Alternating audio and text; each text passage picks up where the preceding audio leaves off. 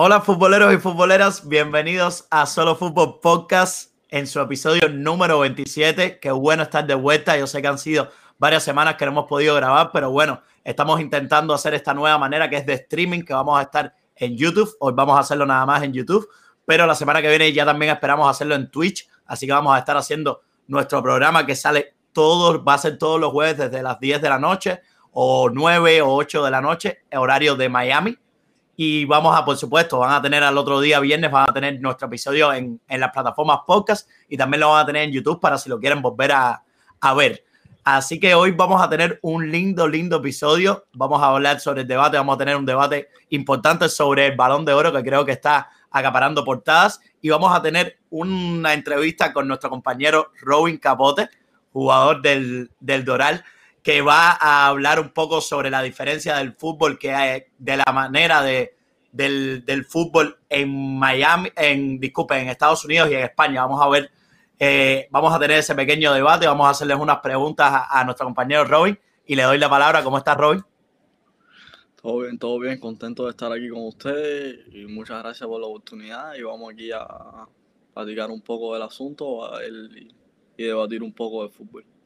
Perfecto, perfecto, perfecto. Entonces saludo, saludos a Robin nuevamente y también saludos a Jesús Manuel Fernández, mi compañero. ¿Cómo estás, Jesús? Hola, futboleros y futboleras, saludarlos. Tenía unas ansias ya de volver a hablarle en el programa ya. Tuvimos unas semanitas ahí sin poder estar, pero bueno, ya estamos de vuelta y, y súper excited de hablar del balón de oro y, y de hacerle la entrevista a este amigo de nosotros. Exactamente. Entonces yo creo que, bueno, vamos a, va a salirles de todas formas. Recuerden nuestras plataformas en Instagram, guion bajo punto solo fútbol, que ahora tiene un nuevo diseño y ahí vamos a estar bastante activos. Y recuerden también en, en, en TikTok que estamos como que solo fútbol pod. Así que yo creo que ya con esto vamos a empezar. Vamos a dar un poco el contexto de toda la situación y de todo el debate que vamos a empezar hoy en nuestro programa. Bueno, France Football da la lista de 30 nominados que ahora va a salir en pantalla para que las personas que están viendo el streaming vean la lista de 30 nominados que da France Football para el premio que será entregado el 29 de noviembre del Balón de Oro. Estos serían los jugadores que France Football dio, los 30 jugadores, que hay muchos, muchas caras nuevas, jugadores que sorprenden, jugadores que ya se sabían que iban a estar y demás. Entonces, eh, de esa lista, la, de verdad lo que se ha creado el debate es que el periódico L'Equipe, un periódico bastante importante en Francia, aunque no es el periódico que entrega el balón de oro, da una, en su portada, pone esta portada, que sería las minas de oro. Y pone a Lewandowski, Lionel Andrés Messi, Cristiano Ronaldo, Karim Benzema y Jorginho como sus cinco favoritos para ganar el balón de oro. Yo creo que de aquí se puede empezar un gran debate porque la pregunta es, ¿a quién ustedes añad, añad, añadirían o quitarían de esta lista de cinco favoritos que nos presenta el equipo?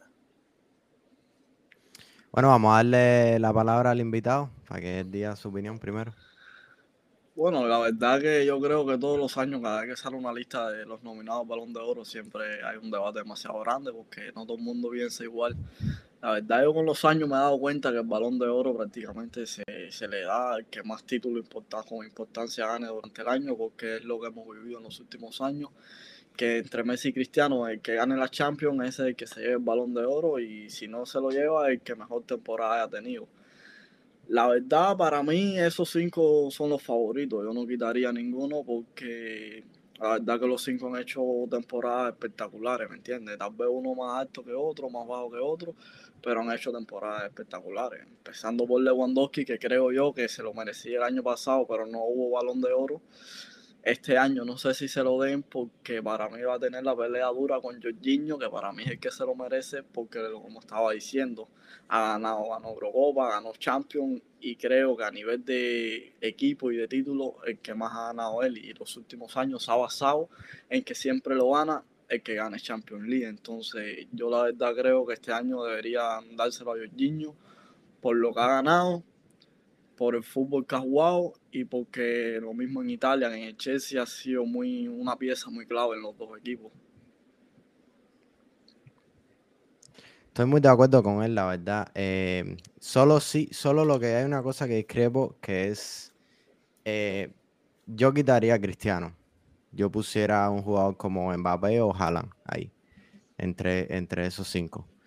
Eh, no lo digo por nada, sino porque no ha sido la temporada top, top, esa que estamos acostumbrados a ver a Cristiano, a pesar de que haya metido más de 30 goles. Pero es un Cristiano que no llegó muy lejos a la Champions, una Juventus que no estuvo muy bien, casi ni se clasifican para Champions League la temporada pasada. Entonces, yo pusiera un jugador como Mbappé que tuvo buena repercusión en la Champions y en la Liga, tuvo muy buena temporada y fue muy consistente. O a un jugador como Haaland que a pesar de tener un equipo como el Borussia Dortmund que no es uno de los equipos más fuertes de Europa es capaz de hacer lo que está haciendo y marcar la, diferencia que marca en Champions como en, Alemania. Ahí estaría mi respuesta si, si, si pusiera dos estaría entre esos dos añadiría esos dos. Con los otros estoy de acuerdo que estén ahí no, yo creo que, a ver, la lista de cinco favoritos no creo que, a ver, tiene discusión y tiene debate, por supuesto, porque las opiniones se sobran, pero es una lista bastante eh, coherente, bastante lógica, si se puede decir. No hay nada fuera de lo normal. Si ahora mismo nos dieran, se puede, se puede tener esta lista. Lo que a mí me... yo hice un pequeño análisis, hice un pequeño... Quise indagar de verdad las estadísticas porque queremos recordarle a los futboleros y futboleras que el premio del Balón de Oro se da por año natural. Sería del comienzo del 2021 hasta el final del 2021. No se basa en la temporada. Del comienzo de la temporada 2021. Mm, eh, bueno, del año 2021. No de la temporada 2021. No se basa en la temporada, no se basa en temporada, se basa en año natural. Exactamente, se basa en 2021. Entonces, las estadísticas que yo he tenido, que he recogido, es vía Transfermark, una, yo creo que una de las páginas más, eh, más bastante confiables para este tipo de cosas. Lewandowski en 2021 tiene 52 goles, dos asistencias y como título la Bundesliga.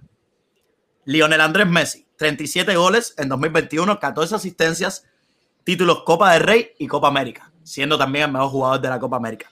Cristiano Ronaldo, 38 goles, 4 asistencias y el título que tiene en 2021 es la Supercopa de Italia. Karim Benzema tiene 34 goles, 13 asistencias y el título que se puede añadir es la UEFA Nations League. Jorginho, eh, que sabemos es una posición completamente diferente, no es delantero, solo tiene 4 goles y dos asistencias. Pero bueno, sabemos el papel, como decía Robbie, que tácticamente cumplió Jorginho en, esa, en ese Chelsea y sobre todo yo creo en la Italia de Mancini. Y tiene como títulos la Champions League, la Supercopa de Europa y la Eurocopa.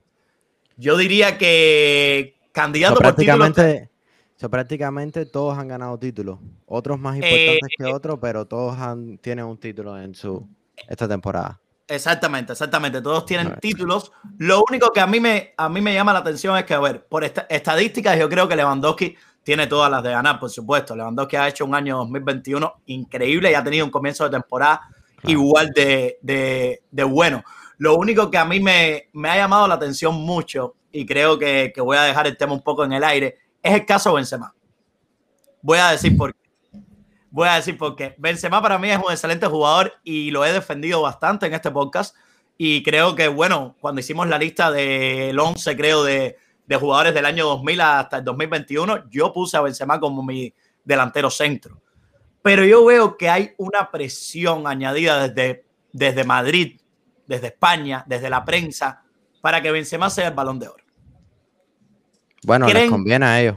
Por supuesto, pero ¿creen que influye tanto la prensa de Madrid para que el balón de oro haya un debate para que Benzema sea el balón de oro, apartando la situación?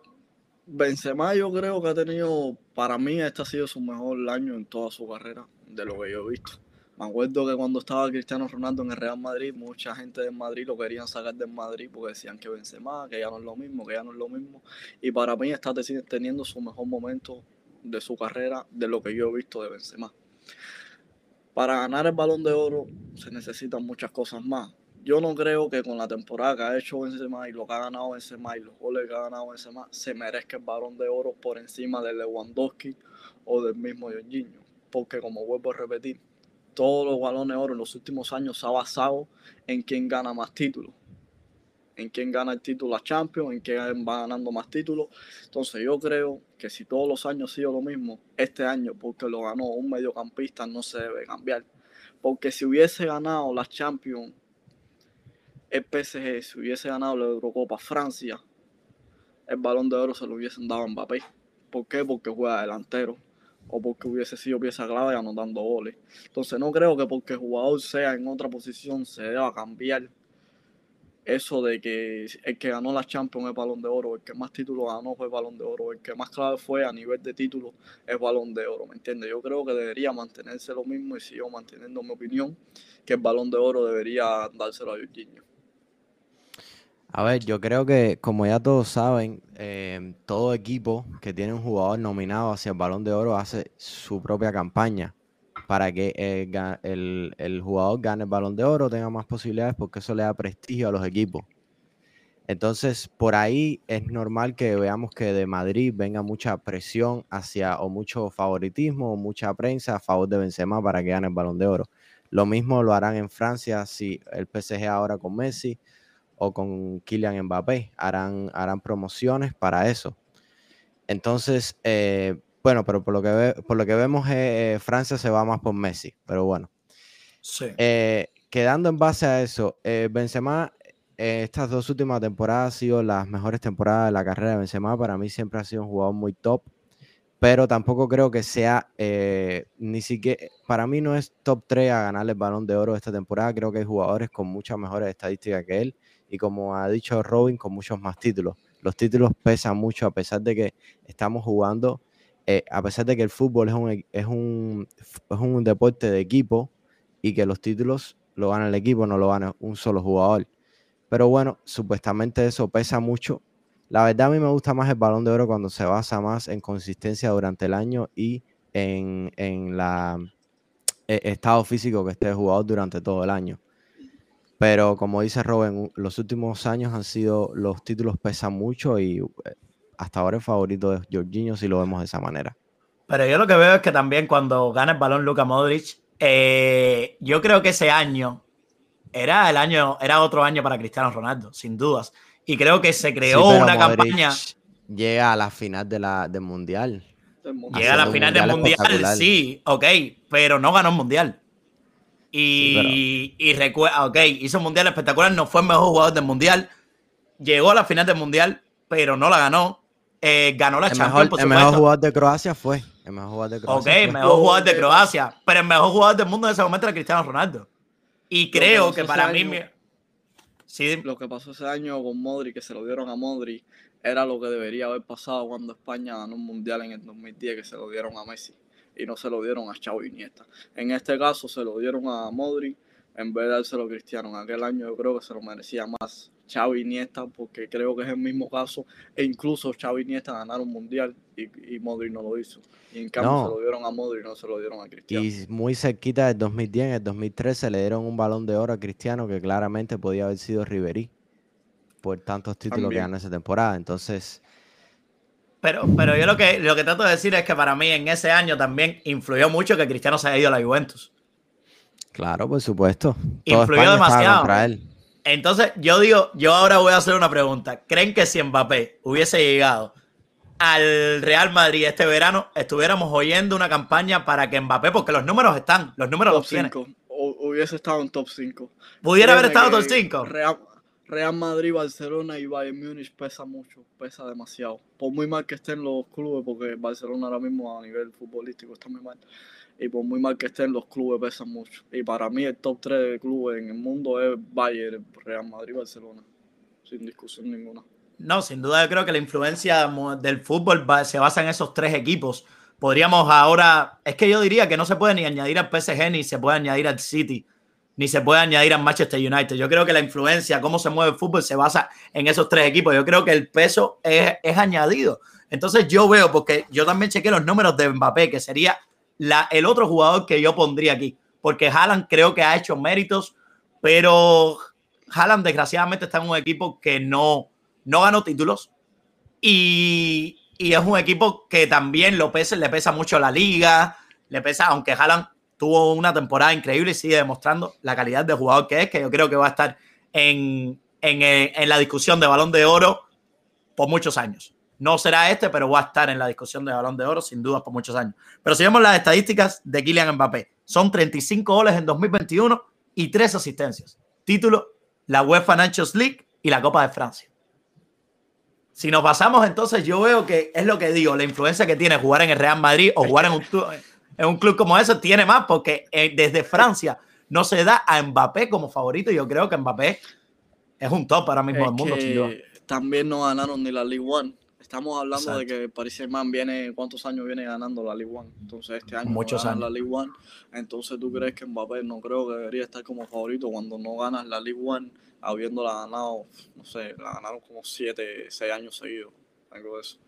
¿Me entiendes? Entonces ha sido una temporada muy buena de Mbappé, pero para mí no de las mejores. Creo que su última temporada en, el en Mónaco fue una bestialidad lo que hizo, ¿me entiendes? Que fue cuando se dio a conocer. Y lo que estábamos hablando del tema Haaland, eh, yo creo que de aquí a, no sé, de aquí a dos meses en un capítulo de Solo Fútbol la discusión va a ser de quién es mejor, si Haaland o Mbappé. Ya lo tuvimos ya, pero la va a ver otra vez. Si, me preguntas mi opinión, para mí Haaland va a ser mucho mejor que Mbappé y va a romperle todos los récords a Messi y a Cristiano, pero 100% seguro estoy. ¿De verdad lo cree? ¿De verdad lo cree? ¿De verdad que crees, ves a Haaland como Hay que esperar, hay que esperar. Ahora mismo Mbappé ha, demostrado mucho más que Haaland, mucho más. Hay que esperar por lo menos, no sé, unos dos, tres años que Mbappé se mueva a un club más grande, Haaland se mueva a un club más grande, porque PSG es un club grande, pero me refiero a que se mueva a Madrid, Barça o. Y que ahí que se desarrollen, a ver cómo, cómo se, pueden ver los dos. Ahora les quiero hacer una pregunta a los dos, porque ahora hemos estado hablando mucho que la prensa influye mucho, dependiendo ese año que Cristiano se fue a la Juventus, tuvo toda España en contra de él. Si lo ponemos a ver desde el punto de vista ese, ¿les, les parece justo meritocráticamente que la prensa apueste o vote por el balón de oro? Bueno, eh, eso es un tema bastante, bastante difícil de. Yo creo que una pregunta bastante válida. Yo creo que es un tema bastante debatible. Se ha venido haciendo. France Football es la, revista, el periódico que ha dado el premio del Balón de Oro por muchos años y ha sido así. Yo creo que, a ver, el sistema de. A mí lo que de cierta manera no me gusta es el sistema de votación que se hace. Y creo que, que se puede mejorar mucho el sistema de votación que se hace para el Balón de Oro pero lo que hemos hablado es que ha sido, ha sido, yo creo que, a ver, teniendo a Messi y a Cristiano, yo creo que para mí, en mi opinión, no había jugador en el mundo que pudiera ganar el balón de oro por encima de ellos. En ese, en ese tram, en ese tiempo de que estuvieron tan top. Yo, esa es mi opinión, de verdad. Yo creo que hubieron cosas, hubieron discusiones. Robin también hablaba de lo de Xavi e Iniesta, eh, Riverí, tal vez, eh, no sé, Modric que, lo, que sí lo ganó, pero yo de verdad creo que en el mundo del fútbol, mientras Cristiano y Messi estaban a ese nivel, no creo que nadie podría eh, ganar el balón de oro, es mi, opinión. Pero diciendo lo del tema meritocrático es complicado, hay que ver cómo los periodistas ven, porque sabemos que votan periodistas, votan entrenadores de, selecciones, votan bastantes personas. Hay que ver, yo creo que... Los entrenadores lo entiendo, Entiendo que voten entrenadores y capitanes de equipo. Pero bueno, el periodista siempre es diferente, no es, un, no es una persona, aunque se puede decir que es una persona de fútbol, no es una persona que eh, prácticamente hizo fútbol. Bueno, hay, periodistas que han sido futbolistas antes, pero, ustedes me entienden a lo que me refiero. Como que Saben, muchos de ellos los hemos visto en programas, en programas que son de un equipo, otros son de otro, entonces siempre van a votar a favor de ese equipo. Pero el favoritismo, pero el favoritismo está, pero es que al final te pones a dar cuenta, vamos a suponer, el capitán de una selección menor tiene voto. Claro. Y entonces la opinión de un, de un capitán o de un seleccionador de una selección menor tiene un voto por encima de un periodista que, que está, yo creo que hay que verlo de esa manera. Por eso es que digo que el sistema de votación a mí, por lo menos, de que se utiliza para el balón de oro no me gusta. Y creo que, por supuesto, con el tiempo debe ser cambiado. Pero es que los mismos periodistas a veces crean noticias que no son ciertas. Los mismos futbolistas a veces dicen que se ponen un Twitter y ponen un Twitter de que esto es mentira, cosas así, ¿me entiendes? Entonces, ¿cómo tú vas a darle voto a una persona que te crea noticias falsas, ¿me entiendes? Son cosas que no entiendo. Con el mismo Piqué pasa mucho, ¿me entiendes? Porque Piqué yo creo que es uno de los futbolistas más polémicos que hay, que siempre está metido en todas las polémicas. A veces hablan cosas de Piqué que el mismo Piqué después pone en Twitter, no, que esto no es verdad. O hace una entrevista con el mismo Ibai, o cuando fue a la Resistencia y lo dice, que los periodistas a veces dicen cosas que una cosa no tiene nada que ver con la otra y exageran todo, ¿me entiendes? yo no le daría un voto a una persona que siempre está tratando de sacar conflicto, ¿me entiendes? Porque como mismo quedan conflicto con Piqué, hay periodistas que quedan conflicto con Messi y otros que quedan conflicto con Cristiano, ¿me entiendes? Entonces, si Cristiano tuvo una, buena temporada, ¿tú crees que ese periodista que estuvo todo el año creando conflicto con Cristiano va a votar por Cristiano Ronaldo? Es mi punto de vista, ¿me entiendes? Entonces no creo que todos, no que ninguno, que todos los periodistas no puedan tener votos. No creo que deban porque no todos tienen la mentalidad para votar por el que se debe ganar el balón de oro, por el que lo debe No, no todos los no todos los periodistas tienen voto, tienen son si no me equivoco, son de varios países, se van, van teniendo, depende de la liga, van teniendo acreditaciones, seleccionan varios, exactamente, no todos, no exactamente, pero es lo que tú dices, es verdad, es que yo creo que el premio al balón de oro, de, desgraciadamente, siempre va a tener, como se dice en inglés, un bias, va a tener siempre una, vas a tener siempre una predisposición por, por un, no debería ser así, pero bueno, existe esta predisposición de que los de lo que, de que a veces muchos periodistas que están incumpliendo de lo que de verdad es el periodismo, están incumpliendo la objetividad de la que se debe basar su voto. Entonces yo creo que, vamos a ver, yo creo que es un, un premio que, que, va a traer mucho debate. Todavía en este, en este programa, porque no queríamos Vamos a tener otro programa cuando ya sepamos los tres finalistas a Balón de Oro. Vamos a tener otro programa al respecto. Entonces, en este lo que queríamos ver era un poco por arriba y después cuando ya sepamos quiénes son los tres finalistas, creo que vamos a ir un poco más a fondo y dar nuestra opinión de quién lo debe ganar. Entonces, para ir terminando un poco el tema, ¿cuál ustedes creen que sean los tres finalistas al Balón de Oro? En mi opinión, sin fanatismo ninguno, para mí debería ser Jorginho, Lewandowski y Messi. Yo creo que va a ser igual. Quien lo, quien lo gane, no sé quién lo va a ganar, pero para mí ese debería ser el top 3. Yo creo que tengo que estar de acuerdo. Yo creo que tengo que estar de acuerdo con, ese, con ese top 3, porque sin duda, por todo lo que, por todo lo que se ha hablado, si... si nos basamos en los cinco que escogió el equipo, entre e, esos tres son los que más títulos importantes han ganado. No, títulos importantes, estadísticas, creo que tienen. Estadísticas, sí influencia en su equipo. Estadísticas, Cristiano y, Benzema, y Cristiano Benzema tienen mejores estadísticas que Jorginho. Lo que pasa es que Jorginho gana por títulos y por, y por, consistencia. No, y por influencia en, esos títulos, porque al final, por supuesto, no podemos comparar las estadísticas de Jorginho siendo un mediocampista. Quería hacerles una pregunta, porque mucha gente habla de Canté, Canté mucho, he visto muchas opiniones que qué hace Coutinho ahí si Canté ha hecho mucha mejor champion que Jorginho, Jorginho. Si, Coutinho está en... en, en me equivoqué. complicado. Me equivoqué en la pronunciación. Jorginho. So, ha habido ese, ese discrepancia que por qué, por qué Kanté no, pero Jorginho sí. ¿Qué ustedes creen de, de eso?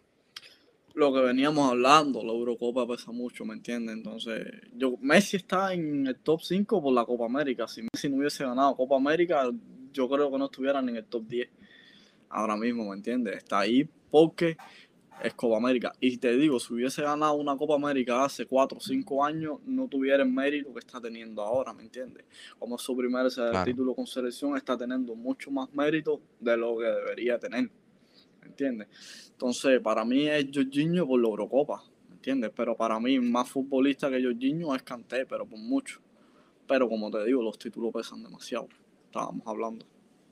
No, yo creo que, a ver, también añadiendo un poco el tema, Jorginho fue el, mejor jugador de Europa. El premio ADB se le dio a, a Jorginho. Yo creo que ya cuando se le da ese premio a Jorginho, yo creo que ahí, de cierta manera, ya se, se, se, se acaba un poco la comparación entre Jorginho y Kanté, porque en ese momento los dos estaban nominados, estaban nominados De Bruyne, Kanté y Jorginho. Yo creo que si Kanté hubiese ganado ese premio, si hubiese tenido las fichas suficientes para para poder estar en este top 5 que da el equipo. No estamos diciendo que este sea el top 5 de todo el mundo, pero creo que es un top 5, como decíamos, bastante, bastante lógico y bastante bien pensado. Si no hubiésemos dicho otra cosa. Entonces Kanté y Jorginho para mí en el Chelsea fueron clave los dos.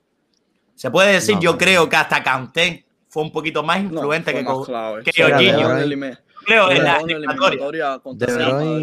De Bruyne, es otro que se pudiera meter ahí en, en Yo creo que De Bruyne también, pero es que ahí tienes De Bruyne creo que le falta es que, este, esta temporada han habido jugadores con mucha calidad, con mucha calidad. Incluso jugadores que ni siquiera tú, por, vaya, por decirte uno, eh, Nicolo Varela del Inter, tú ni te imaginabas que ese jugador iba a estar en el top 15 de mejores jugadores del mundo y está ahí. Pero es que hizo una temporada espectacular. Ahora hablando. ¿me entiendes? El mismo Lukaku, hace dos años no es, no es, lo que es ahora, ¿me entiendes? Sterling, Sterling está en, en, el top 15 del mundo.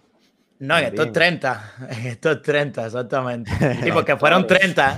No, pero yo creo que aquí ahí estoy mirando, estoy poniendo la imagen para que los futboleros la vean, pero aquí yo diría Sterling me sorprende, eh, Suárez me sorprende. Mira, mira, eh, jugadores, mira, jugadores que veo aquí que hicieron una temporada, Moreno. temporada espectacular. Mira, te voy a decir uno, Aspilicueta. Aspilicueta hizo una temporada espectacular. Rubén Díaz. Eh, Rubén Díaz, eh, Bruno Fernández en el Manchester United. Bruno Fernández es clave de Manchester United. Hizo un temporadón, a pesar de que perdió la, final de la Europa League, pero Bruno Fernández clave. Ahí. Eh, Salah, creo, Harry Kane. Yo creo que Salah, a mí me... Salah estuvo, Salah empezó este año bien, pero estuvo, tuvo una temporada un poquito floja. Yo diría, ¿le sorprende que Pedri esté en esta lista? También Pedri es nominado al premio Mejor Jugador de Sub-21. A mí me sorprende mucho porque yo creo que dice, yo creo que casi se le está dando el premio de el premio Copa a, a Pedri porque si está nominado, está entre los 30 mejores jugadores del mundo. Y no hay ningún jugador. Sí, él, va a ganar el jugador Bueno, joven. se lo van a dar. Yo, como estadística, estadística, estadística no tiene mucho, ¿me entiendes? Exacto. asistencia no da, goles no anota pero a nivel de mover la pelota en el campo es muy bueno, ¿me entiendes? He hablado con muchas partidos de fútbol y le sorprende mucho que no esté De Jong por arriba de Pedri, ¿me entiendes? Yo también. Pero yo, como te digo, la Eurocopa que hizo Pedri con esa edad no la hace todo el mundo. Y creo que es un mérito que creo que por eso es que está ahí. Y yo creo que le van a dar el Golden Boy a Pedri este año. Yo creo que es el jugador que más se lo merece. Y después de Eurocopa jugó eh, eh, las Olimpiadas también. Las Olimpiadas. Con España. La, la, carga de partido que ha tenido es bastante. No, yo creo que Pedri, sobre todo, es lo que hablamos tácticamente. Pedri, lo que influye para sus equipos, como es España y el Fútbol Club Barcelona, es increíble. Pedri, recordar que ahora se ha trazado la posición, si se puede decir, en el Fútbol Club Barcelona.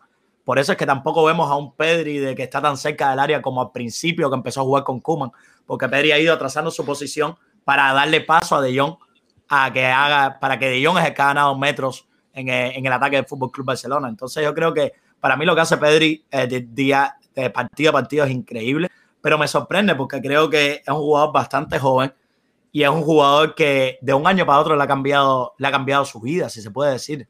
Un año estaba en Las Palmas y al otro está nominado entre los 30 mejores jugadores del mundo. Es una cosa que para mí me, me sorprende gratamente, no, no, no estoy diciendo lo contrario. Eh, también tenemos por acá. A mí, lo que me sorprende es, a mí lo que me sorprende es que Sterling está ahí y Chesa no. Es lo que me sorprende a mí. Eh, sí, podría, no, pero a ti te sorprende todo lo que sea con Chiesa, a ti te va a sorprender porque. Era un, chiste, un chistecito, un chistecito que quise tirar ahí. No, pero. Pero tú, pero, pero ponte a pensar. ¿Ah? No, Chiesa, Chiesa.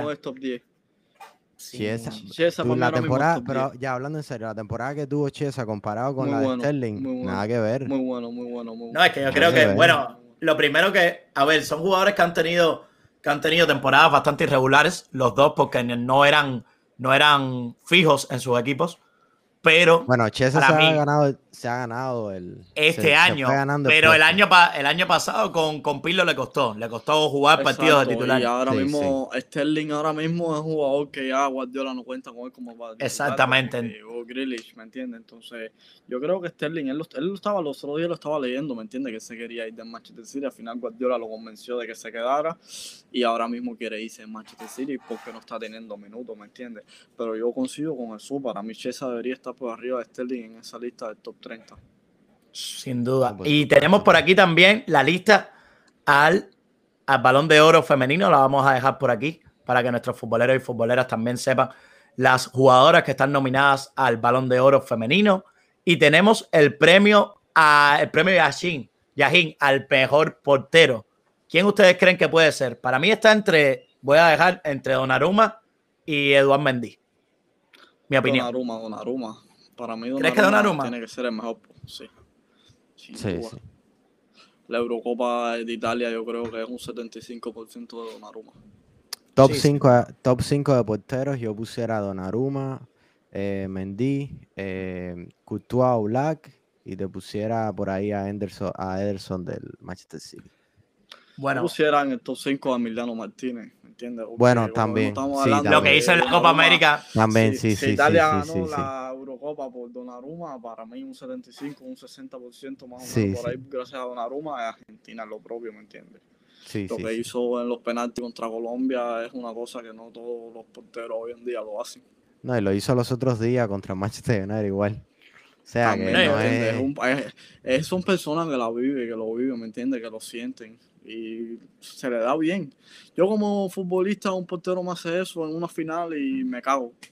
Me cago, ¿me entiendes? Entonces, Sí, a ese verdad. momento la portería está así. Ya cuando es una final, la portería se te pone así. Y si un portero te hace eso, se te pone más así todavía, ¿me entiendes? Entonces Claro. ahí yo creo que, no sé, la- esas personas yo creo que psicológicamente están preparadas porque esa gente tiene su psicólogo. Pero en ese momento yo pensaría, la voy a reventar para donde salga. Voy a tratar de que entre entre los tres palos, pero yo la reviento. Y mira a Bruno Fernández lo que le pasó los otros días. La Pero intentó reventar y todavía estamos buscando la pelota de Bruno. todavía estamos buscando la pelota. No, yo diría para. que- Sí. Sí, que, que, que hay que tener en mente que el fútbol es eso. Yo creo que no estamos. Ver, se, creo que vi fue a Ronaldo, el fenómeno que habló sobre el tema con Piqué, y dijo: Lo que hizo Emiliano Martínez, me creo que fue hasta. No fue ni lo peor que se puede decir de un portero. El portero sabemos lo- la psicología que, que utiliza para, para esos momentos de tanda de penaltis y demás. Pero para mí, en esta discusión, yo creo que para mí, siendo sincero, el mejor portero del mundo en estos momentos es Thibaut Courtois. No tuvo los, los méritos, eh, no ha tenido los méritos, digo, de títulos, pero para mí, a No, nivel de calidad, sin momento, a nivel de momento, yo creo que es Courtois, sin duda. sí, Tendría que ser Courtois, Donnarumma, Mendy, Oblak. Oblak es muy bueno. Ahí Keylor se te cuela también por calidad.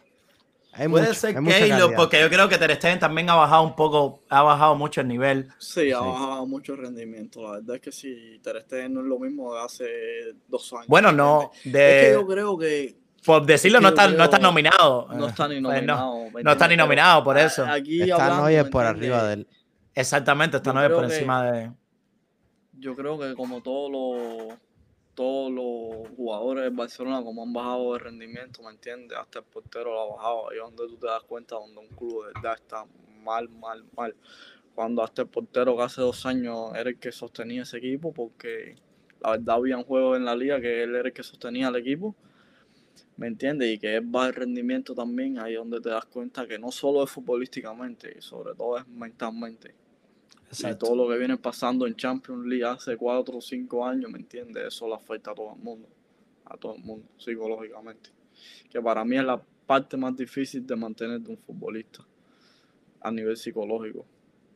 Añadiendo, Robin, ahora ya vamos a tocar un poco ya el tema, vamos a ir al otro tema que queremos hacer, la entrevista que queríamos hacerte. Como decías, el nivel, hablaste mucho de la mentalidad, de la psicología del fútbol, de lo que es ser un futbolista. Tú estás bastante empapado con esto porque eres una persona que, que está jugando fútbol en activo, de que todavía estás luchando por tu, por tu carrera eh, profesionalmente. Y quiero que nos cuentes aquí a los futboleros y futboleras un poco sobre ti para que la gente un poco conozca tu historia. Bueno, yo la verdad que he corrido con suerte. Yo creo que para que un futbolista llegue a profesional, una de las cosas que necesita es suerte. He estado en el momento preciso y me han visto las personas que me tenían que ver en ese momento que me han ayudado, la verdad. He tenido la oportunidad de ir tres veces a España, de probarme allá. España es un país que para mí es el primer país del mundo, ¿me entiendes? A nivel de fútbol. Yo creo que España e Inglaterra están ahí, pero para mí España siempre va a estar superior que Inglaterra. Y es un fútbol totalmente diferente al de Estados Unidos, ¿me entiendes? Es un fútbol que cuando tú llegas allá, tú empiezas a entrenar, tú te das cuenta de que es algo totalmente diferente comparado al fútbol aquí. Entonces es un nivel, un momento que tiene de adaptación, de adaptarte a cómo se juega el fútbol allá, a no dar tres toques, dar máximo dos toques, porque a la vez que hagas un mal control o trates de dar tres toques, ya pierdes la pelota porque siempre vas a tener uno o dos jugadores arriba, ¿me entiendes? Creo que es lo que más a uno les choca, ¿me entiendes? Cuando llega allá. Que el nivel de fútbol allá es un nivel descomunal, ¿me entiendes? Como te digo, es el primer nivel de fútbol. Pero la verdad he tenido la suerte de vivir el, el sueño ese. No he podido firmar contrato profesional. Pude firmar un contrato que era como semiprofesional, lo firmé un año eh, lamentablemente tuve la muy mala suerte de que fue el año del coronavirus, que se me venció el contrato en julio, pero la temporada se había cancelado mitad de temporada y tuve que regresar a Miami porque todo se iba a cancelar, ¿me entiendes? Entonces estuvieron un año casi parados. Y la verdad que por esa parte sí he tenido mala suerte, ¿me entiendes? Hasta el día de hoy no he podido firmar todavía un contrato profesional, pero ahí seguimos luchando, ¿me entiendes? A ver si algún día puedo firmar contrato profesional. No, yo creo que sin duda vas por el, por el camino correcto. Decir que Robin es amigo de nosotros en lo personal y fue compañero de, equipo de nosotros en high school. Quería hablar un poco sobre el tema porque creo que es algo bastante interesante. Nosotros jugamos para un high school que no sé en, otros países porque tenemos eh, eh, oyentes y que, de otras nacionalidades es la preparatoria. Es decir, de, cuando estamos antes de entrar al nivel universitario. A nosotros jugamos ahí fueron tres años. Bueno, yo por lo menos jugué tres años. Robin, tú jugaste cuatro, ¿verdad? Yo jugué cuatro y creo que si más no recuerdo, el primer año lo jugué con Jesús, Jesús, ¿no?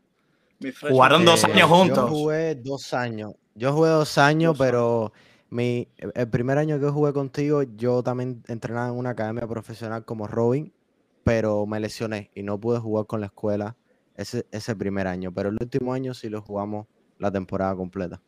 Sí, jugábamos en el mismo club, diferentes edades, pero jugábamos en el mismo club. Exacto. Dos años, un año mayor que yo.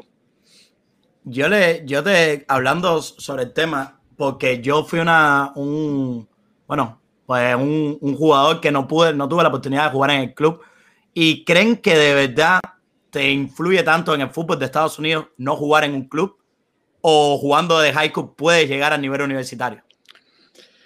Para mi opinión, todo depende de high school que juegues, ¿me entiendes? Si tú juegas en un high school que todos los años ganas el distrito, que es como se llama el torneo estatal, después juegas, ganas regionales y después juegas nacionales, ¿me entiendes? No creo que te haga tanta falta jugar en club, pero también creo que todos los jugadores que juegan a nivel en un high school así grande, todos juegan en club, ¿me entiendes? ¿Por qué? Te voy a explicar porque todos los meses Jesús lo vivió, ¿me entiendes? Todos los meses tú vas a Orlando, vas a Sarasota, vas a Naples, ¿me entiendes? Y juegas torneos que son torneos que van mucha gente a ver, sobre todo coach de universidades. D1, División 1, División 2, eh, Community College, NIA, lo que sea, ¿me entiendes? Pero son universidades que van mucho buscando muchachos ahí a ver, ¿me entiendes? Entonces, si tú crees que tú quieras jugar a nivel de universidad, yo creo que sí es muy importante que juegues en club y que juegues en un club que sea competitivo, porque hay clubes por ahí que, ¿me entiendes?, juegan a nivel estatal de aquí de Miami que no creo que valga la pena. Ya cuando si juegan en un club como el que jugamos yo y Jesús, que hay muchos, donde mismo estoy jugando ahora el Doral, yo juego en el primer equipo, pero las inferiores, ¿me entiendes? Si juegan los torneos esos que nosotros jugamos Orlando, en Naples, ¿me entiendes? Y si quieres jugar a nivel de universidad, yo creo que es muy importante que juegues en club. Claro, es que es también como una mini preparatoria para la escuela, pero para el fútbol. Te enseña, de ahí tú empiezas a aprender lo más básico y te dan las oportunidades de ir a, torneos y que te vean.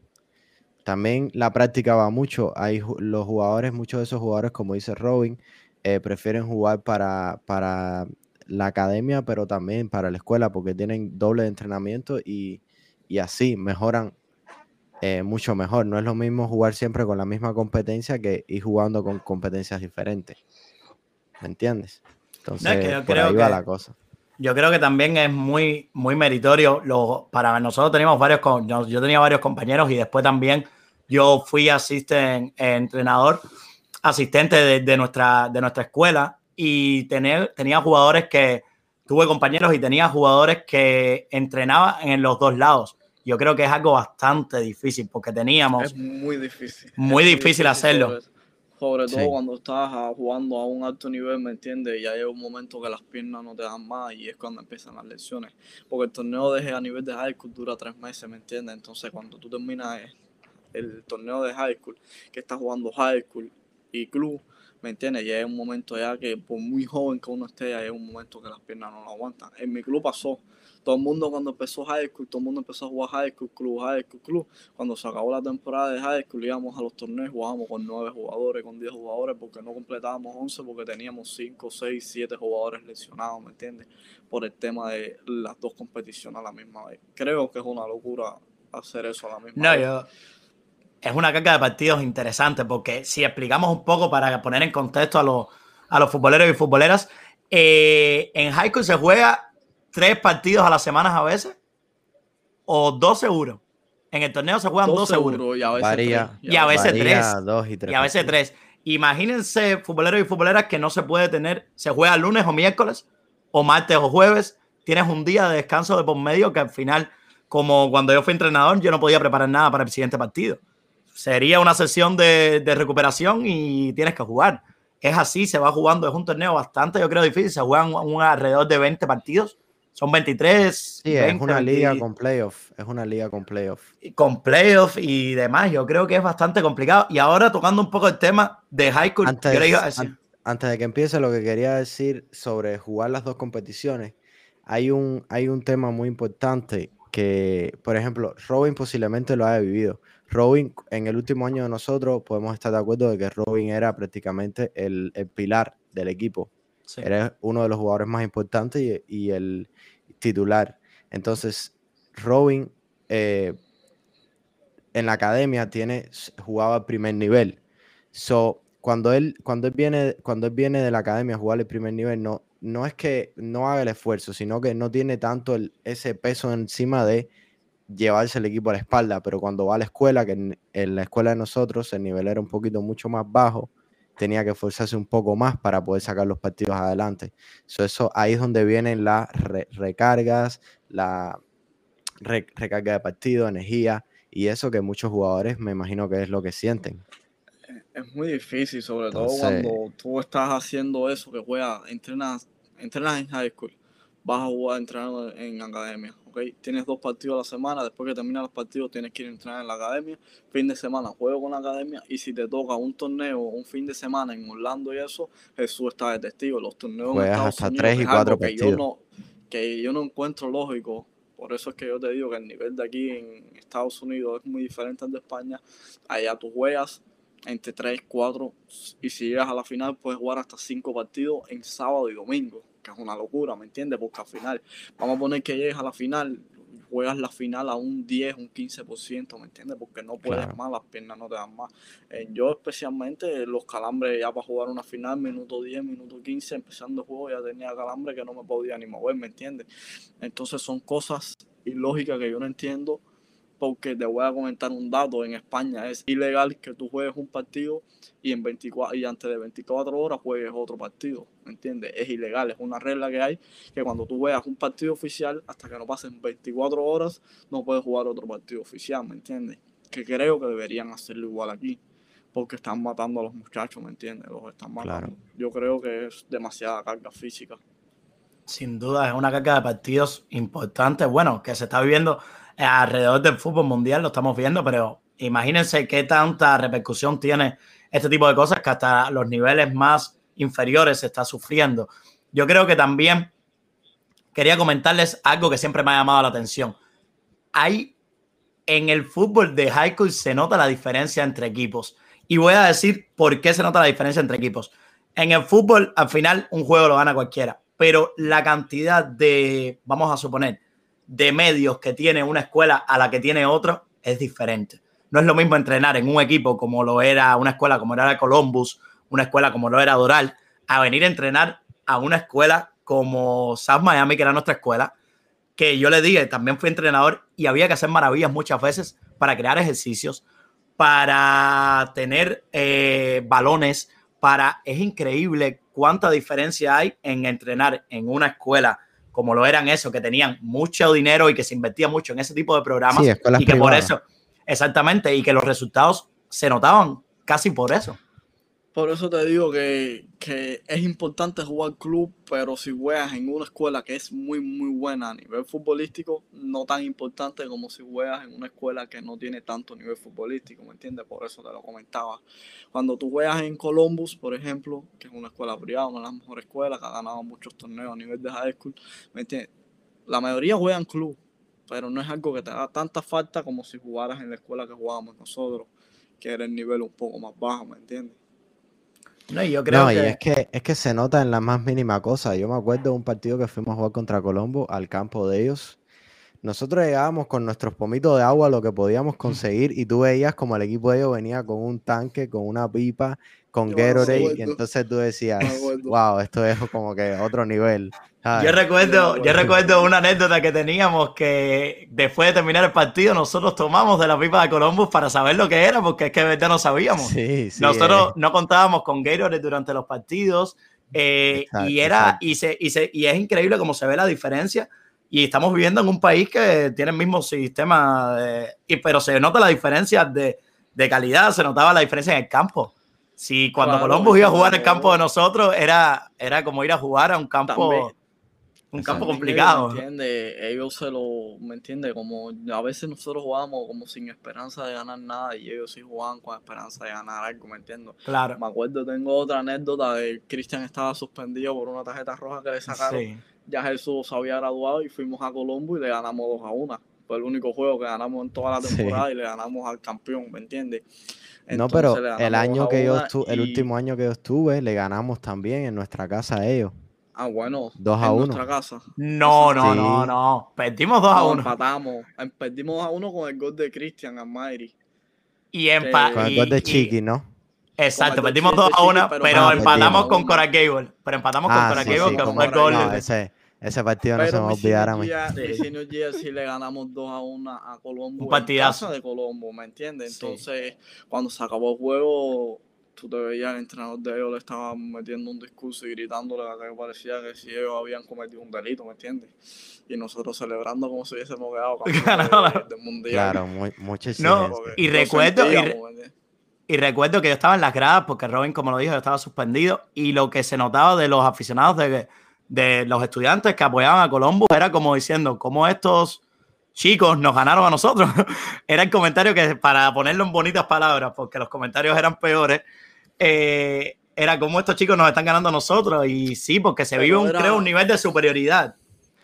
Quería hacerte... eso de que a ti te sale todo y a otro no le sale nada. Me acuerdo un error que cometió el portero de nosotros que se la pasan al lado, jugador de Colombo, una jugada que sacaron rápido y era portería sola, portero protestando con el árbitro y el jugador en vez de pasársela, la quiere pasar, yo no sé cómo la quiso pasar y parece que le dio un balón la pelota y la tiró para arriba, portería abierta de a 10 yardas, ¿me entiendes? Que yo me quedé así como, Dios mío, si es más difícil fallarla que meterla. Exacto. Entonces, son, Ahora, son partidos que te sale todo. Exacto.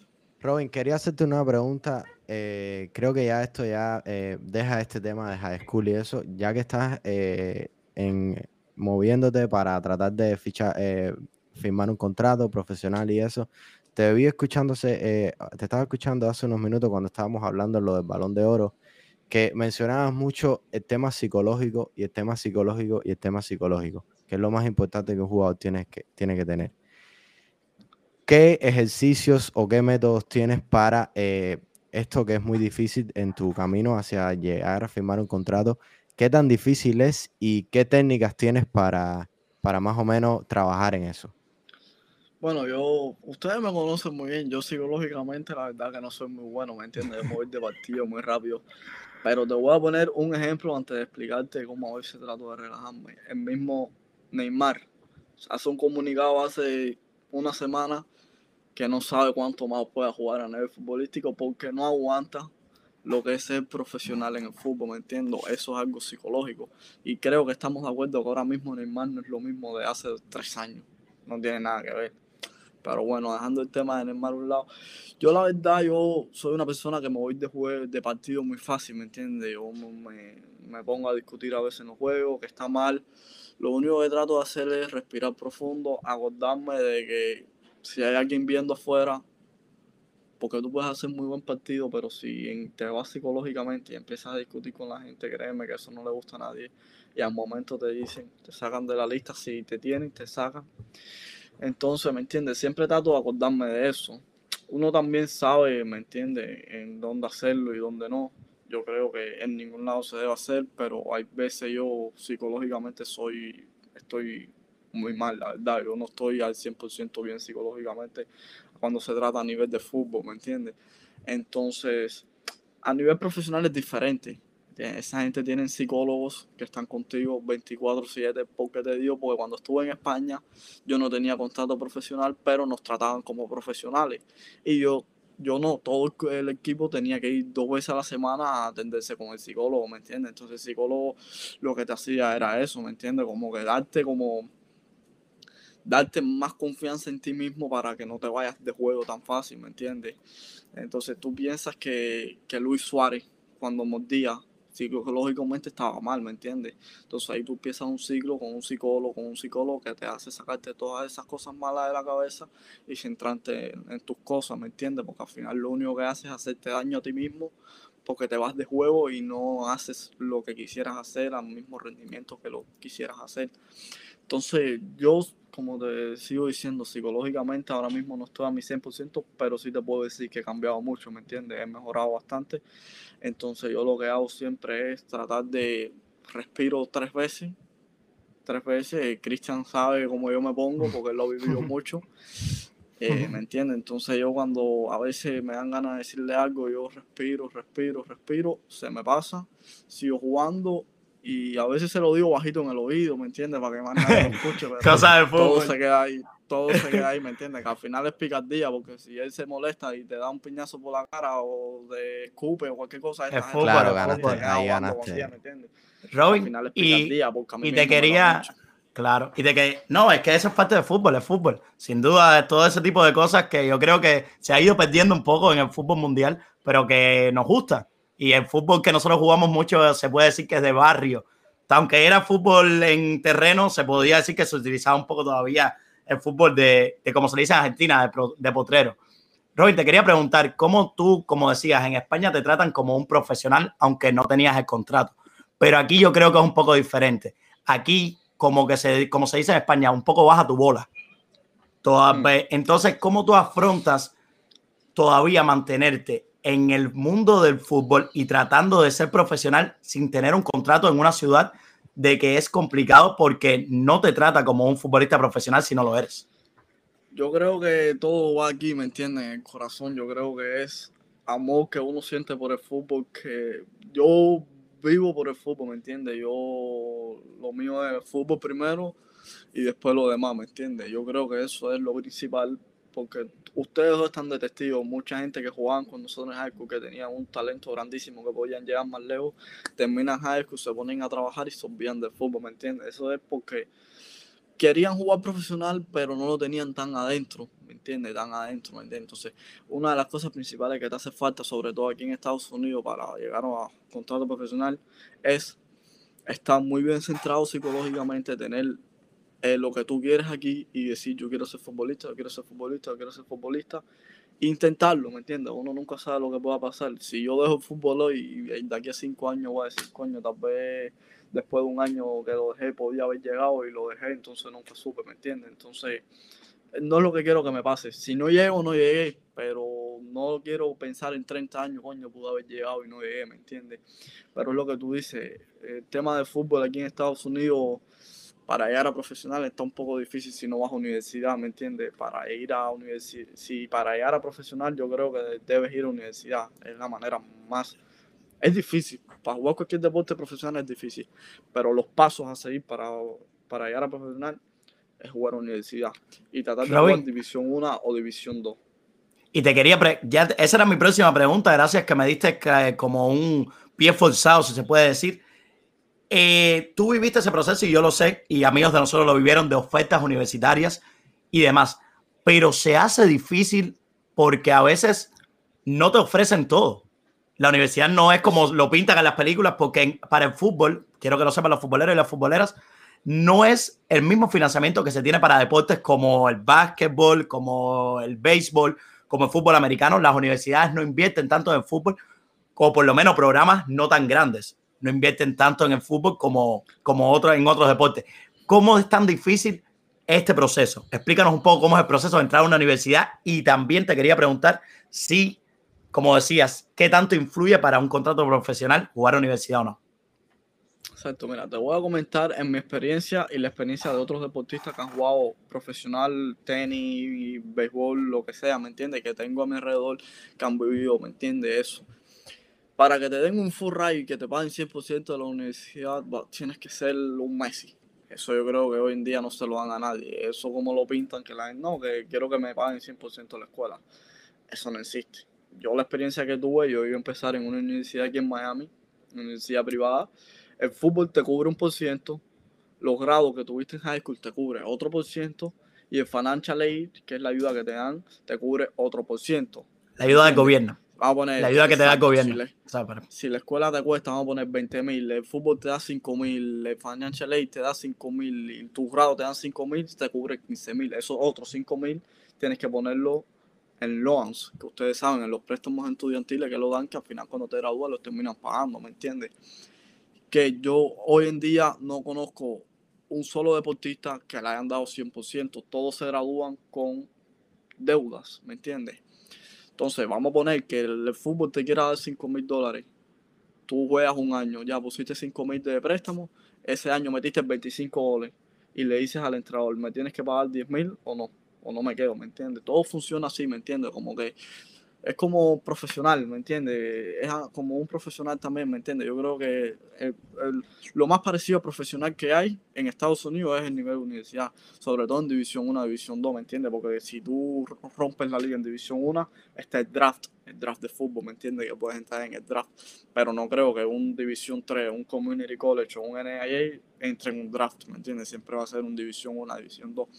También depende mucho de dónde vengas recomendado, ¿me entiendes? Si tú vienes recomendado de una persona que tenga muchos contactos, una persona que tenga, que influya mucho, ¿me entiendes? Siempre puede ser que te den más a nivel de fútbol, ¿me entiendes? Porque financial ley y, y tu grado, eso depende de ti, ¿me entiendes? De lo que ganen tus padres, de lo que tú hiciste cuando estabas en high school. Lo que más pueden aportar es el tema del fútbol que eso sí ya te dan, los entrenadores te dan los que ellos crean que te puedan dar. ¿Me entiendes? Yo cuando empecé esa universidad, yo no, no tenía nadie. Eso me lo resolví yo mismo mandando correo porque yo estaba interesado, estaba interesado, estaba interesado. No quería irme de Miami. El entrenador me llamó, me hizo una prueba, me dice, mira, esto es lo que tengo para darte. No me, convenía, no me convenía mucho lo que me había dado, pero era lo que tenía, ¿me entiendes? Estaba dispuesto a hacerlo. Me salió la opción de irme a España Viré de España cuando empezó lo del coronavirus, que ese año fue cuando firmó un año, y me llama mi entrenador de España y me dice, mira, allí hay un programa en la liga que lo que hacen es, ellos se encargan de conseguirte universidades. No es lo mismo venir recomendado o buscarte una universidad tú, tú mismo, venir recomendado de tu entrenador de high school, que venir recomendado de un programa de la liga de la primera división de España, ¿me entiendes? No es lo mismo. Es lo que te quiero decir, todo influye. Entonces le decía, perfecto. División 1, División 2 yo creo que es prácticamente profesional. Yo creo que División 1 yo nunca la he jugado, pero el nivel es descomunal y las cosas como se viven, el fútbol como lo vive es profesional. Hay mucho profesionalismo. Entonces yo le dije que sí y lamentablemente cuando hay una ley en Estados Unidos que cuando tú te metes dos años sin estudiar universidad después que te gradúas high school, no puedes jugar ni División 1 ni División 2, tienes que jugar Community College o NAIA por la edad. Porque cuando llegas a tu senior year vas a ser dos años mayor que los que juegan al lado tuyo, ¿me entiendes? Exactamente. Entonces, a nivel de edad, ya no te dejan, es una ley que hay, que tiene un nombre, pero no me recuerdo ahora el nombre de la ley. Y, ¿me entiendes? Para jugar División 3 NAIA no me convenía mucho. Me quedé un año entrenando, entrenando, entrenando, entrenando. Y tuve la oportunidad de volver a España y regresé hace dos meses más o menos. yo, creo eh, que, yo creo que aquí en Estados Unidos se, se, comete un error en tratar de hacer el fútbol como lo hacen en la NBA y la NFL. Sí, o yo creo que también. yo creo que a- hay muchas hay muchas personas que no tienen la capacidad de estudiar o no tienen eh, lo de estudiar y solo tienen el fútbol en la cabeza y con mucho talento que te puedes encontrar, que creo que en Europa tienes muchas más oportunidades de encontrarte un- una persona en un equipo pequeño que tiene un talento increíble que puede llegar a ser un jugadorazo, pero no tiene esa capacidad de estar en la escuela.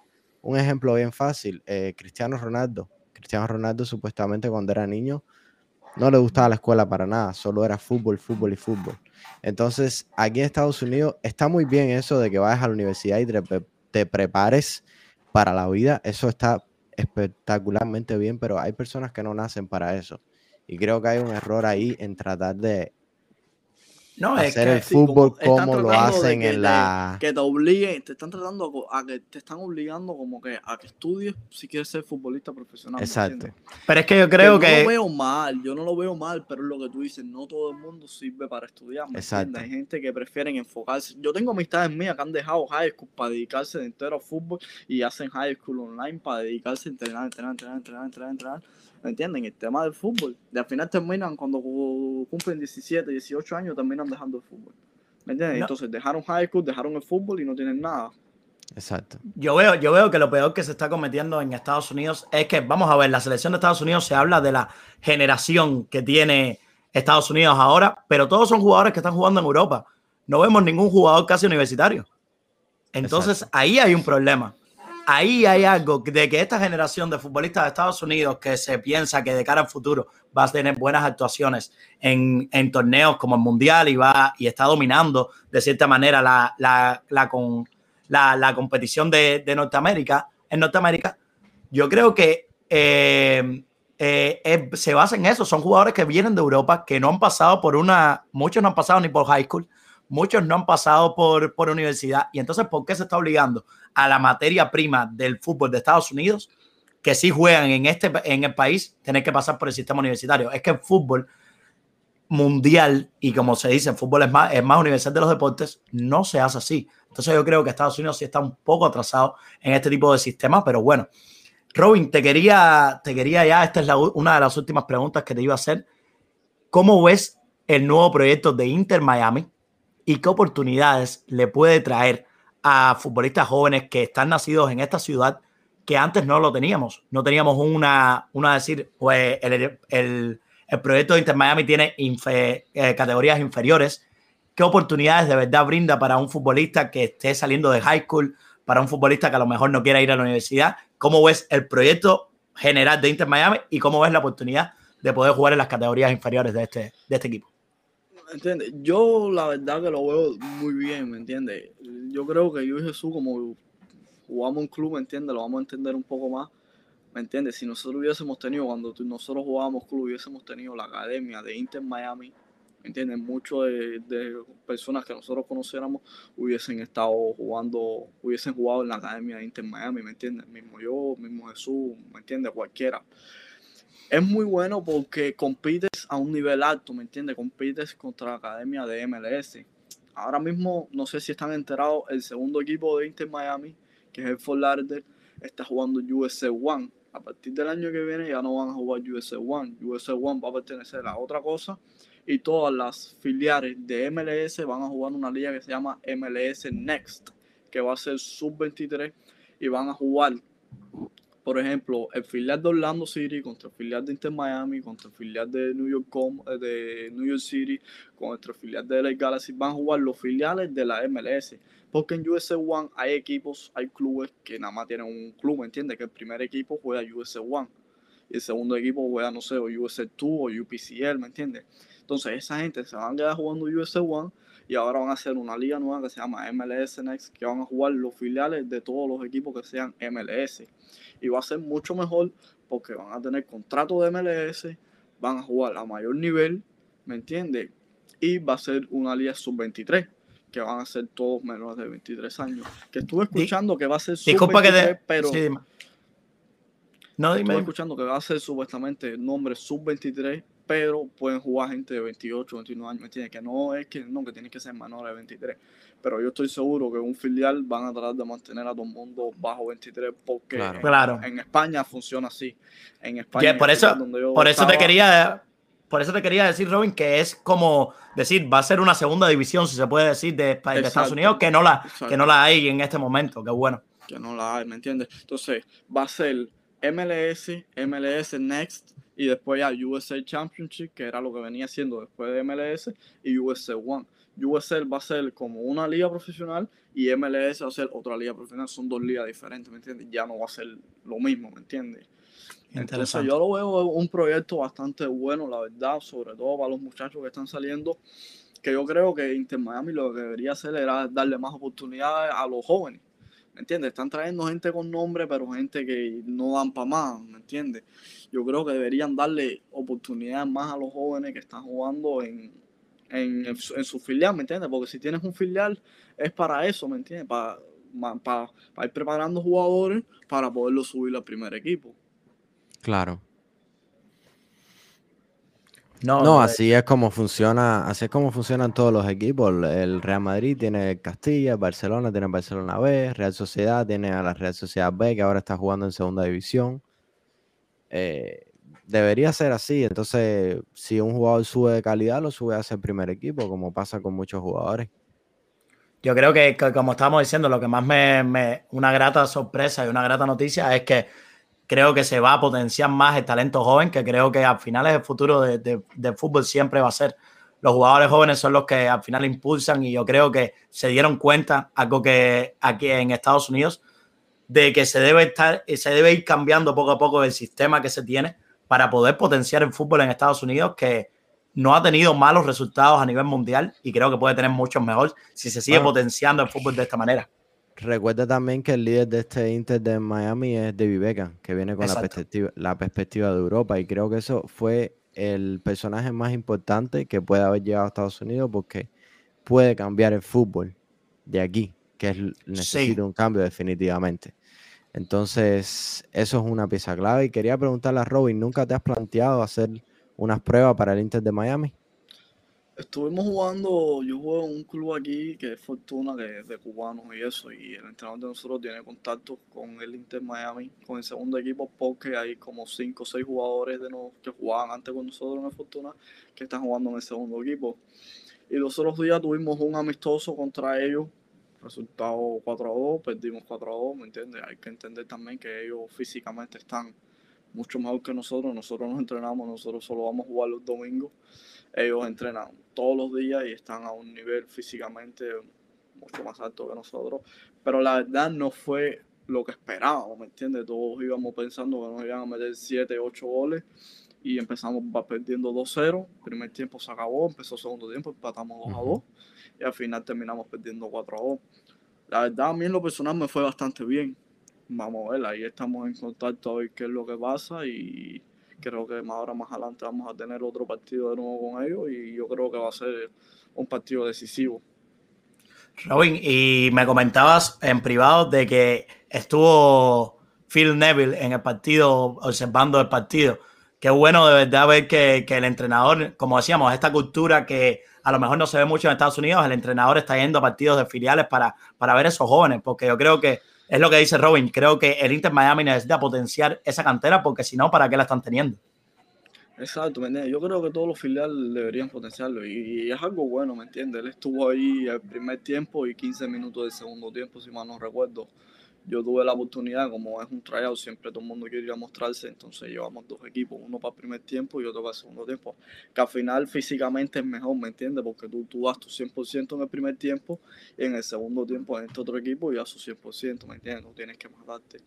Y yo tuve la oportunidad de jugar el primer tiempo y sí, él estuvo viendo el primer tiempo entero. es bueno también, ¿me entiendes? Que el entrenador del primer equipo vea y eso significa que está que, que, que se está dando cuenta que, a su equipo le hace falta, ¿me entiendes? Le hace falta. Ahora mismo Inter Miami vi que debutó los otros días un central de ellos, un africano creo que, que debutó en el primer equipo con ellos, ¿me entiendes? Que es un jugador de filial. Que no hace mucho fui al estadio a ver al segundo equipo, que un, un amigo mío que juega ahí me invitó y lo vi jugando en Central. Y pasan dos meses y ya está debutando en la MLS, ¿me entiendes? La vida te puede cambiar así, de un día para otro la vida te puede cambiar. Tú nunca sabes quién está viendo. Tú nunca, tú puedes ser muy bueno, pero si tú no le gusta al que te está viendo, y por ejemplo, tú, estoy yo, estás tú, y tú juegas mucho mejor que yo, pero yo soy el que le gusta, él me va a coger a mí, no te va a coger a ti, ¿me entiendes? La vida da muchas vueltas y todo depende también del entrenador, del estilo de juego que juegue el entrenador y si le gusta o no al entrenador, ¿me entiendes? Todo depende de esas cosas. Son muchos factores. Para llegar a la profesional son muchos factores, no solo tener buen fútbol. Sin duda, yo creo que como decía, yo creo que el tema suerte no se, no se dice tanto en el fútbol, pero es un, es un factor bastante importante, sin dudas. Robin, ha sido un placer inmenso tenerte hoy aquí, de verdad, me ha gustado, me ha encantado este episodio, poder compartir el balón de, tema, el debate del balón de oro, poder compartir tu, tu, como se dice, tu viaje para llegar a ese, a ese nivel profesional que te deseamos desde aquí de Solo Fútbol que cuando los firmes nos den la entrevista ya. Seamos los que tengamos la, la primicia, la primicia. Esperemos que seamos los que tengamos la primicia y de verdad que, a nivel personal sabes que somos amigos y, y, hablamos bastante de fútbol y sabes lo que, lo que pienso al respecto y, y creo que sin duda sigue trabajando, sigue esforzándote de esa manera que yo sé que lo estás haciendo, que como te mencionaba antes, vas por el camino correcto, estás haciendo las cosas perfectas, de verdad. Futboleros y futboleras, Espérate, déjame darle el adiós yo, porque también soy amigo de él, ¿verdad? no, porque, pero te digo, te iba, iba a hablar con los futboleros y futboleros y después te iba a dar el paso a ti si ibas a despedir tu programa. ¿Viste cómo te adelantó? Del, del, de aquí de, de, la compañía de Solo Fútbol Podcast, una compañía multimillonaria, eh, Robin, te damos, te damos todas nuestras...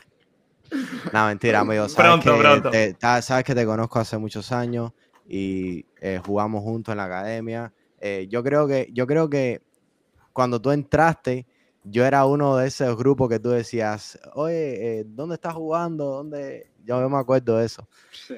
Y mm, nada, bro, eh, la verdad decirte mucha suerte y que lo que estás haciendo es perfecto y sigue para adelante, nunca bajes la cabeza y el tema psicológico mantente siempre fuerte. Gracias. Es lo que Gracias, seguro, seguro.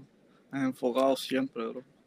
Seguro, seguro. Esa es la, esa es la mentalidad. Y nada, y gracias a ustedes por darme la oportunidad, la verdad, y que no sea la última vez. Esta es solo el comienzo. Ya más para adelante hacemos otro y otro.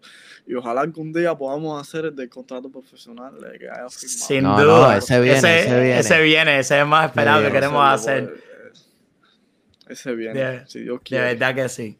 Bueno, futboleros y futboleras, este ha sido el episodio número 27 de Solo Fútbol Podcast. Recuerden que estamos en Instagram, que ahora les va a salir por aquí nuestra plataforma Solo Fútbol. También estamos en TikTok como Solo Fútbol Pop. Y de verdad, muchas gracias. Se siente tan bien estar de vuelta. No saben qué también se siente porque, aunque no lo crean, cuando nos pasamos tanto tiempo sin grabar, te cuesta.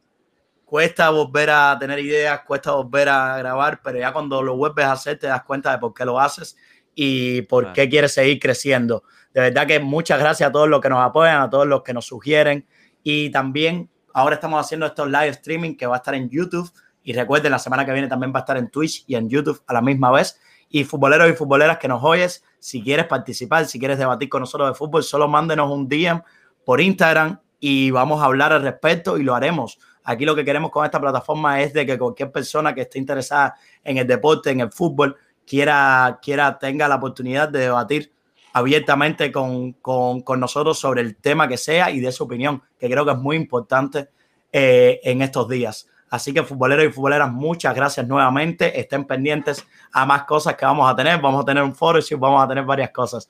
Así que pendientes, pendientes a eso, futboleros y futboleras. Muchas gracias y nos vemos en la próxima. Chao. Chao.